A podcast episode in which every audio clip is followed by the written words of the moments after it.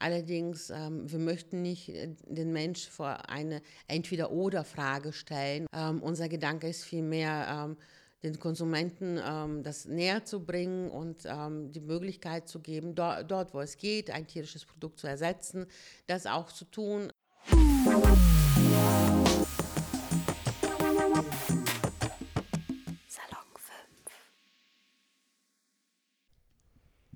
Hallo, ich bin Salon 5 Reporterin Nasra und ich und Emma sind heute in Dortmund mit zwei sehr coolen Menschen. Stellt euch mal vor, wer seid ihr und was macht ihr? Hi, ich bin Mira und bin Mitgründerin der Brotwurmfarm und neben mir sitzt Alice, auch Mitgründerin vom Brotwurmfarm. Wir haben uns zur Aufgabe gemacht, sechsbeinige Proteinquellen ähm, zu vermehren, zu züchten und Mensch und Tier näher zu bringen. Sehr cool. Ähm, wie kamt ihr denn überhaupt darauf, eine Mehlwurmfarm zu gründen? Das ist ja jetzt nicht das, was einem mal morgens beim Kaffeetrinken einfällt. Okay, ähm, wie wir da hingekommen sind, ist aber auch nicht gerade das, was morgens passiert, ähm, weil der Schwerpunkt war eigentlich ein völlig anderer. Ähm, wir haben uns mit der, also ich habe mich mit der Larve der Wachsmotte beschäftigt. Was macht die? Sie isst Plastik oder soll angeblich Plastik essen und ähm, mich hat es umgetrieben, dass es mittlerweile in unserer Ozeane Plastikströme gibt, die eigenen Namen haben. Und daher war die Überlegung, ähm, ein, eine Art Lebendmülleimer äh, zu konstruieren. Ähm, leider Gottes, äh, während ich mir Gedanken darüber gemacht habe, bin ich darauf gestoßen, dass die Wissenschaft sich nicht einig ist, ob die kleinen Larven ähm, die das Plastik zersetzen oder Mikroplastik produzieren. Und im Zuge dessen hatte ich aber irgendwo als Randnotiz gelesen, dass Mehlwürmer Styropor essen. Das fand ich total spannend. Und dann habe ich angefangen, mich mit den Tierchen ähm, zu beschäftigen und so ist das Ganze entstanden. Alice war am Anfang die Leidtragende, die sich ähm, alles anhören musste. Ähm, jede Neuigkeit, die ich gelernt habe oder überlegt habe, es war egal, ob sie es hören wollte oder nicht, sie musste es einfach. Das heißt, ihr hattet vorher gar nichts damit zu tun, aber du wolltest einfach irgendwas tun gegen diese ganzen Umweltprobleme und hast geguckt, was gibt es für Optionen und dann war es der Mehlwurm. Absolut richtig. Ich gehöre zu den Menschen, wenn mich etwas wirklich stört, dann überlege ich mir, wie ich etwas dagegen unternehmen kann. Ähm, und ähm, für mich gibt es keine Grenze, wie groß oder wie klein das ist, was mich stört. Ich kann ja was dagegen unternehmen. Das ist eine coole Einstellung, finde ich. okay, ähm, wir sind ja jetzt gerade schon durch die Werkstatt geführt worden, beziehungsweise auch durch die, ich weiß Zucht. nicht, wie nennt man, durch die Zucht, genau. äh, vielleicht könnt ihr mal nochmal beschreiben, wir haben es ja gerade schon gehört, aber die Zuhörer ja nicht. Was passiert da? Also wie läuft dieser gesamte Prozess der Zucht so ab? Okay, wenn wir uns dann auf der Zucht spezialisieren und die Werkstatt erstmal außen vor lassen, in der Zucht ist das so, dass ähm, wir die Mähkäfer haben, ähm, die legen die Eier aus den Eier schlüpfen die Mehlwürmchen. Nach 10 bis 12 Wochen sind die dann ähm, erntereif, sodass wir sie entweder abernten können oder noch ein bisschen lassen, sodass sie sich verpuppen. Dann ähm, bleiben sie in den Puppenzustand sieben bis zehn Tage und dann schlüpfen die neuen Käfer. Und in der Zeit des Wachstums produzieren die Würmchen ähm, Chitin. Das ist ein nachwachsender Rohstoff, der in Wasserfilter verwendet wird, in der Lebensmittelindustrie oder auch in der Kosmetikindustrie. Ähm, die produzieren Dünger und ähm, wachsen und äh, werden schön vollwertige ähm, Proteinquellen und zwar wirklich hochwertige Proteinquellen. Und die Käfer, die haben tatsächlich auch eine eigene Verwendung. Nachdem sie einem natürlichen Todes gestorben sind, ähm, kann man sie Igel geben und die finden sie super lecker. Oh, krass. ähm, könnte ich nochmal fragen, wie ihr die Mehlwürmchen überhaupt essfertig kriegt oder zu einer Paste verarbeitet? Ähm, das ist äh, ein etwas äh, längerer Prozess, ähm, weil uns auch wichtig ist, dass ähm, sie so human wie möglich äh, getötet werden. Man ähm, sollte wissen, dass äh, die Mehlwürmer als äh, Larven, als Insektenlarven eben, äh, sich an, den Raum, an der Raumtemperatur anpassen. Entsprechend, wenn die Temperatur niedriger ist, wird auch deren Körpertemperatur niedriger und sie fahren ihren Stoffwechsel runter. Und wenn wir die abernten, dann äh, werden sie erstmal 48 Stunden auf ähm, Diät gesetzt, damit sich der Darm komplett entleeren kann. Dann kommen sie 24 Stunden im Kühlschrank bei 8 bis 10 Grad, damit äh, einfach tatsächlich deren äh, Stoffwechsel runtergefahren wird. Und anschließend kommen sie 48 Stunden in den Tiefkühlfach, damit wir dann wirklich sicherstellen, dass alle gestorben sind. Und nach dem Tiefkühlfach ähm, äh, werden sie dann rausgeholt, ähm, werden kurz blanchiert und erst dann können die weiterverarbeitet werden. So kann sichergestellt werden, dass wirklich alle Bakterien im Darm abgetötet sind. Ähm, welche Produkte kann man denn eigentlich mit den Mehlwürmern herstellen? Die Frage ist vielmehr, was kann man damit nicht herstellen? Ich glaube, da, da, da wäre die Liste viel kürzer. Also Eischaum funktioniert zum Beispiel nicht. Aber zum Backen kann man die nehmen. Äh, man kann wirklich ähm, die in Paste, in Mehlform oder als Ganzes und das Ganze wieder, wiederum weiter verarbeiten. Also es gibt Brot, es gibt Shakes, es gibt ähm, Patties als Fleischersatz, es gibt Nudeln, es gibt eigentlich kaum was, ähm, wo man die eben nicht verwenden kann. Deswegen sage ich, die Liste, also Eischaum würde tatsächlich nicht funktionieren. Das heißt, es klingt ja eigentlich nach einer ziemlich guten Option, einfach weil man ja mit viel weniger Masse, Biomasse und Zeug, also so Ernährungssachen, die die kriegen und Platz viel mehr ähm, ja, Würmer am Ende rausbekommt, als das ja zum Beispiel bei der Fleischproduktion der Fall ist. Und ihr macht ja alles auch in so Stoffkreislaufen. Das ist ja auch viel nachhaltiger, oder? Es ist definitiv nachhaltig, ähm, nachhaltiger. Ähm, da, da, gibt es auch Studien dazu.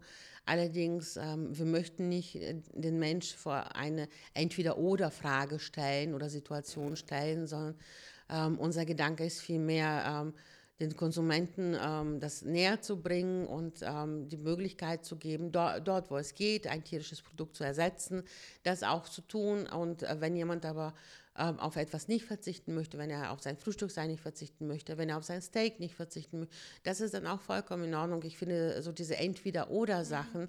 ähm, finde ich eigentlich äh, von einem Extrem in das nächste. Ja, das stimmt. Aber also finde ich auf jeden Fall eine gute Herangehensweise. Man kann ja auch einfach nach und nach Sachen ersetzen, aber man muss ja eben nicht alles oder nichts machen. Aber vielleicht könnt ihr ja noch mal so beschreiben, wir waren ja gerade schon so beim Produktionsprozess bei der Zucht, ähm, was alles daran quasi nachhaltig ist. Also ihr meintet ja zum Beispiel, dass ihr so die Bioreste von Biomärkten benutzt oder sowas. Ähm, ja, also wir haben, unser Konzept ist ja durch und durch nachhaltig. Wir haben gesagt, wir möchten mit Menschen in keinerlei Konkurrenz treten. Ähm, deswegen fängt es schon bei unseren Räumlichkeiten an, dass wir unter Erde züchten. Ähm, für uns sind Bunker interessant, weil dort wird kein Mensch ähm, jemals leben und seine Freizeit langfristig auch nicht verbringen. Ähm, dann äh, geht es weiter. Wir haben diese wärmespeichernde Zellen entwickelt. Die besteht aus recycelten Naturprodukten. Ähm, das Gerüst ist, ähm, das Grundgerüst ist zum Beispiel aus Holz. Da verwenden wir tatsächlich etwas, was ähm, als Abfall für andere Unternehmen dargestellt wird. Dann äh, das Substrat, was wir ähm, verwenden, äh, wo die Würmchen drin liegen, ist auch, ähm, da wurde das Lebensmittel bereits abgeerntet und produziert und ähm, stellt ein ähm, Abfallprodukt dar. Und an der Stelle setzen wir an und dann arbeiten wir mit Biosupermärkten und Biogärtnereien zusammen und machen äh, dem sogenannten Häschengrün Konkurrenz, also eher den Häschen statt den Menschen und ähm, nehmen da das Obst und Gemüse, weil die Würmchen trinken nicht, aber die müssen ja irgendwie ihren Flüssigkeitsbedarf decken. Das tun sie durch Obst und Gemüse und da sind halt die Biogärtnereien und Supermärkte äh, für uns ähm, sehr hilfreich. Ja, das ist ja wirklich super. Also da wird ja nichts Neues gefühlt benutzt für diese Würmchen und am Ende kriegt man eigentlich noch einen Gewinn raus. Also es klingt Finde ich wirklich sehr sinnvoll. Ihr seid ja, also es ist ja alles nicht nur nachhaltig und biologisch, sondern auch sozial. Ihr habt ja, ihr arbeitet ja zu zweit, aber ihr habt noch einen Mitarbeiter, habe ich eben gehört. Ähm, ihr arbeitet da ja auch mit Langzeitarbeitslosen zusammen, oder? Absolut richtig. Ähm, wir müssen ein Team aufbauen und ähm, na, natürlich können wir sagen, wir wollen junge Menschen mit vielen Ideen, hochqualifiziert, ähm, dann ist aber ähm, einerseits die Frage, die müssen wir auch irgendwie überreden, weil wir momentan ähm, ja alle selbst finanzieren auch, überreden, dass die ähm, mindestens genauso eine Leidenschaft entwickeln wie wir. Wir können einfach gucken, wer da mitmacht oder auch eben nicht. Oder wir können, und das war für uns so die, die Möglichkeit, dass wir gesagt haben, ähm, wir spre sprechen mit dem Jobcenter und nehmen sehr gerne Langzeitarbeitslose, weil ähm, wir, wir wollen kein ähm, Humankapital haben, wir wollen Menschen haben. Das heißt für uns, ähm, teilweise ist es natürlich anstrengender, ähm, weil wenn jemand langzeitarbeitslos ist, hat er sein Päckchen zu tragen wie jeder von uns, aber sein Päckchen ist vielleicht ein bisschen schwerer ähm, gewesen in der Vergangenheit. Ähm, aber das heißt doch lange nicht, dass er ein schlechterer Mensch ist oder ähm, dass es sich nicht lohnt, da drin zu investieren. Ja, total gut, finde ich. Wie ist das denn so? Macht ihr das jetzt hauptberuflich oder ist das so eine Nebensache? Ähm, also für mich ist es ähm, tatsächlich, ähm, kann man zwei Hauptberufe eigentlich haben. Ich glaube, es ist ein bisschen viel, oder? Äh, wieso eine 80-Stunden-Woche funktioniert doch. Voll. ja. Ja. Also, was macht ihr denn beruflich? Ähm, Die zwei Berufe. Ähm, also ähm, erster Beruf, ähm, jetzt für mich erster Beruf, äh, für Alice glaube ich zweiter Beruf, ähm, ist tatsächlich die Brotwurmfarm, weil ich auch noch das NRW Gründerstipendium habe. Und dann mein zweiter Beruf und für Alice erster Beruf, ähm, wir sind allgemein ähm, Dolmetscherin. Cool, wie kriegt ihr das denn unter, dem, unter einem Hut? Also das ist ja schon viel, ne? Äh, schön, dass du planst. Ich habe keine Ahnung, wie wir das hinbekommen. es funktioniert einfach immer irgendwie und zwar pünktlich, komischerweise. Aber ihr habt dann auch Spaß dran.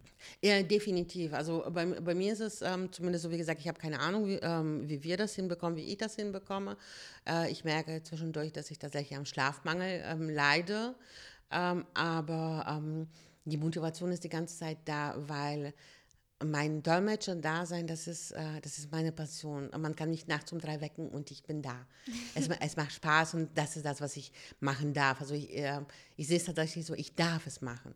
Und äh, die Brotwurmfarm ist meine Vision und äh, ich kann ziemlich genau sagen, wo wir in zehn Jahren stehen. Und es gibt einen Augenblick, auf den ich mich ähm, jetzt schon freue. Ähm, ich weiß nicht, ob er in zehn Jahren eintreten wird oder in fünf Jahren eintreten wird, keine Ahnung. Aber ich stelle mir so den Moment, dass ich irgendwann mal in einer Ecke stehe, die Mitarbeit anschaue, alles, was aufgebaut ist, anschaue und ähm, einfach ein, äh, eine Gruppe Menschen habe, die miteinander auskommen, die ihr Lebensunterhalt dafür. Und ich mich umgucke und äh, mir eine Schraube anschaue und denke, Gottes Willen, wie bist du denn auf die gekommen? Äh, was für ein Chaos war das, das so dieses Gefühl, einfach zufrieden zu sein und das Ganze zu sehen. Auf diesen Moment arbeite ich hin und ähm, das ist eine riesige Motivation. Das ist richtig schön gesagt. Dankeschön. ähm, wieso gibt es denn das eigentlich nicht so viel öfter im Pott oder in Deutschland generell? Warum denkst du, ähm, ist es nicht so viel verbreitet, dass da jemand denkt, okay, ich arbeite jetzt mit Mehlwürmchen so?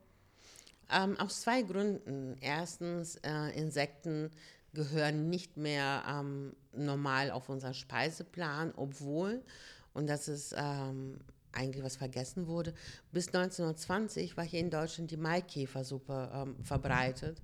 Das heißt, unsere Großeltern, Urgroßeltern ähm, dürften die noch kennen und äh, da unser Ur-Ur-Urahnen haben ihren Eiweißbedarf ja auch ähm, durch Insekten gedeckt ähm, erstmal. Aber es gehört einfach zu unserer Kultur erst nicht. Das ist, glaube ich, einer der Gründe. Und der zweite ist, ähm, Insektenzucht in Europa oder speziell in Deutschland ist vergleichsweise teuer. Energiekosten sind sehr teuer. Ähm, dann ist es so, dass äh, nur bestimmte Sachen als Futtermittel für die Insekten verwendet werden dürfen. Also die, die Regeln sind sehr, sehr streng und das macht das Ganze natürlich teurer als in anderen Ländern. Ja, du hast ja gerade auch schon so ein bisschen die Bürokratie angesprochen, die in Deutschland ja dann doch manchmal ein bisschen sehr lange dauert oder irgendwie sehr strenge Regeln bei Sachen hat. Ähm, ist das für euch denn ein großes Hindernis? Also macht es euch das Leben sehr viel schwerer oder geht es? Also ähm, schwerer würde ich nicht unbedingt sagen. Ich glaube, ich muss auch aufpassen, was ich sage. Nein, schwerer würde ich nicht ähm, unbedingt sagen, aber es ähm, kostet uns schon am Aufwand, ähm, Menschen in, ähm, dazu äh, zu begeistern und zu bewegen, dass sie bitte ähm, das, was wir machen, auch für ernst nehmen. Wir haben in einigen Behörden haben wir total offene Mitarbeiter getroffen, die ähm, sofort verstanden haben, was wir machen wollen, die ganz klar gesagt haben, wir müssen uns da selber erstmal erkundigen, wie da die EU-Richtlinie, weil das auch alles relativ neu ist ähm, und wie die Voraussetzungen sind und so weiter. Das ist so das eine. Ähm, wir sind aber auch auf Menschen in Behörden getroffen, die ähm, das überhaupt nicht verstanden haben, sich auch geweigert haben und als Humbug abgestempelt haben. Und dann musste man sich wirklich ähm, andere Wege suchen über jemand anders äh, in der Behörde ähm, ähm, ansprechen, ähm, für sich gewinnen oder auch einen Fürsprecher mitnehmen, damit es da bitte ähm, weitergeht. Hm, ja, ist ja auch einfach total traurig, wenn es daran jetzt scheitern würde. Also ich habe das Gefühl, ihr habt so viele Ideen und ihr seid ja, wenn ich das richtig verstanden habe, auch so mit der einzige Mehlwurmbetrieb in Deutschland, der das so für den Menschen aufarbeitet und halt nicht nur so für Tierfutter oder irgendwie so. Nee? Nein, das, das nicht. Okay. Also in, in, Deutschland gibt es ähm, noch, ähm, noch ein paar andere Betriebe, zwei, drei sind das tatsächlich, die auch tatsächlich in den Bereich Tierfutter gehen äh, äh und Lebensmittel, also in beides. Mhm. Ähm, äh, es gibt auch äh, noch ein Startup aus Norddeutschland, die das ähm, auch machen. Ähm, aber wir sind hier in Deutschland tatsächlich noch relativ wenig, die das machen. Und jeder geht da auch ähm, seinen eigenen Weg und baut das anders auf. Bei uns ist eben, sind einmal diese Zellen, die wärmespeichernden Zellen, die Besonderheit, unser eigenes Substrat ist die Besonderheit. Das wiederum zwingt uns dazu, noch mehr Bürokratie bewältigen zu müssen. Das ist jetzt kein Scherz. Mhm. Und ähm, auch unsere Liegenschaften sind ähm, ein, äh, eine Besonderheit weil wir können nicht ähm, einen Plan entwickeln, wie dann die Zucht aufgebaut wird und die überall einsetzt. Nein, wir müssen uns jede einzelne Liegenschaft einzeln anschauen und dann die Pläne jedes Mal neu. Ähm, was kann man denn machen, dass sich das so mehr etabliert in Deutschland? Ähm, Aufklärungsarbeit ist äh, definitiv das eine und zwar ähm, Aufklärungsarbeit ähm, sowohl äh, beim Verbraucher, damit der Verbraucher dann vom Einzelhandel fordert, dass ähm, solche Produkte eingeführt werden, weil ähm, ich weiß, dass es ein Unternehmen gab, ähm, was Nudeln hier gestellt hat und die sind, die sind raus aus dem Einzelhandel, weil der, der Einzelhandel bestimmt tatsächlich, was wir konsumieren, nicht wir selbst. Was? Das, das, das, ist tatsächlich so. Also die sind raus aus dem Einzelhandel. Aber das habe ich auch mitbekommen. Ja. Ich glaube, es gab sogar so Insekten. Ähm, Proteinriegel oder ja. so, das habe ich auch mitbekommen. Ja. Aber die waren sehr schnell wieder weg. Genau, genau. Also das mit dem Proteinriegel, das ist ein anderes Unternehmen. Aber ähm, deswegen, also einerseits, äh, dass der Verbraucher wirklich immer wieder danach fragt, damit der Einzelhandel das dann tatsächlich auch in sein Portfolio aufnimmt. Das ist das eine. Und das zweite ähm, ist, ähm, glaube ich, auch so ein bisschen mehr Aufklärungsarbeit in der Politik. Hm. Also irgendwie, man hat es ja echt noch so abgespeichert total falsch irgendwie. Also das hatten wir auch ehrlich gesagt, als wir das erstmal die Würmchen probiert haben, so, hm, weiß nicht, weil man ist es ja einfach nicht gewöhnt, aber dann haben wir sich erstmal so, ja, ist doch die Chips so. Also ich glaube einfach, dass man sich da auch selber total einfach einmal überwinden muss und sich klar machen muss, dass das nur im Kopf ist, dass man irgendwie jetzt ein Brathähnchen appetitlich findet und so einen Wurm nicht und dass das halt überhaupt keinen Sinn macht weil dieser Wurm aus sehr viel besseren Bedingungen wahrscheinlich kommt als dieses Hähnchen und sehr viel besser für die Welt ist und wahrscheinlich auch gesünder. Das mit dem Gesünder ähm, würde ich jetzt einfach mal ganz klar Ja sagen, weil der Wurm hat noch nie irgendwelche ähm, ähm, Antibiotika oder irgendwelche Medikamente oder sonst was gesehen. Ähm, und das, womit er gefüttert wurde, auch nicht. Ja. Also allein an dieser Stelle würde ich sagen, definitiv ja. Ja, also ich finde, da ist auf jeden Fall total viel Potenzial. Und wenn ich euch so angucke, ihr habt da richtig Spaß dran. Ich finde das richtig schön, irgendwie voll motivierend zu sehen. Ähm, habt ihr denn so, was sind denn eure Wünsche oder Pläne? Du meinst ja gerade schon, du kannst dir vorstellen oder du weißt genau, dass du in fünf oder zehn Jahren da stehst und happy bist. Ähm, was sind denn so eure nächsten großen Ziele? Ähm, wir, wir, brauch, wir möchten gerne ähm, den ersten großen Bunker haben. Das stellt sich als ähm, eine größere Herausforderung, als wir uns das gedacht haben. Ähm, wir arbeiten aber tatsächlich stetig dran, damit wir den bekommen, damit wir den ersten Standort in groß aufbauen können, ähm, um auch die erste Großproduktion aufzubauen. Ähm, wir fragen überall nach nach Bunker und ähm, fühlen jetzt schon vor und bringen jetzt schon die Sachen ins Rollen für die nächsten paar Jahre. Aber es wäre mal schön, wenn der erste schon mhm. starten kann.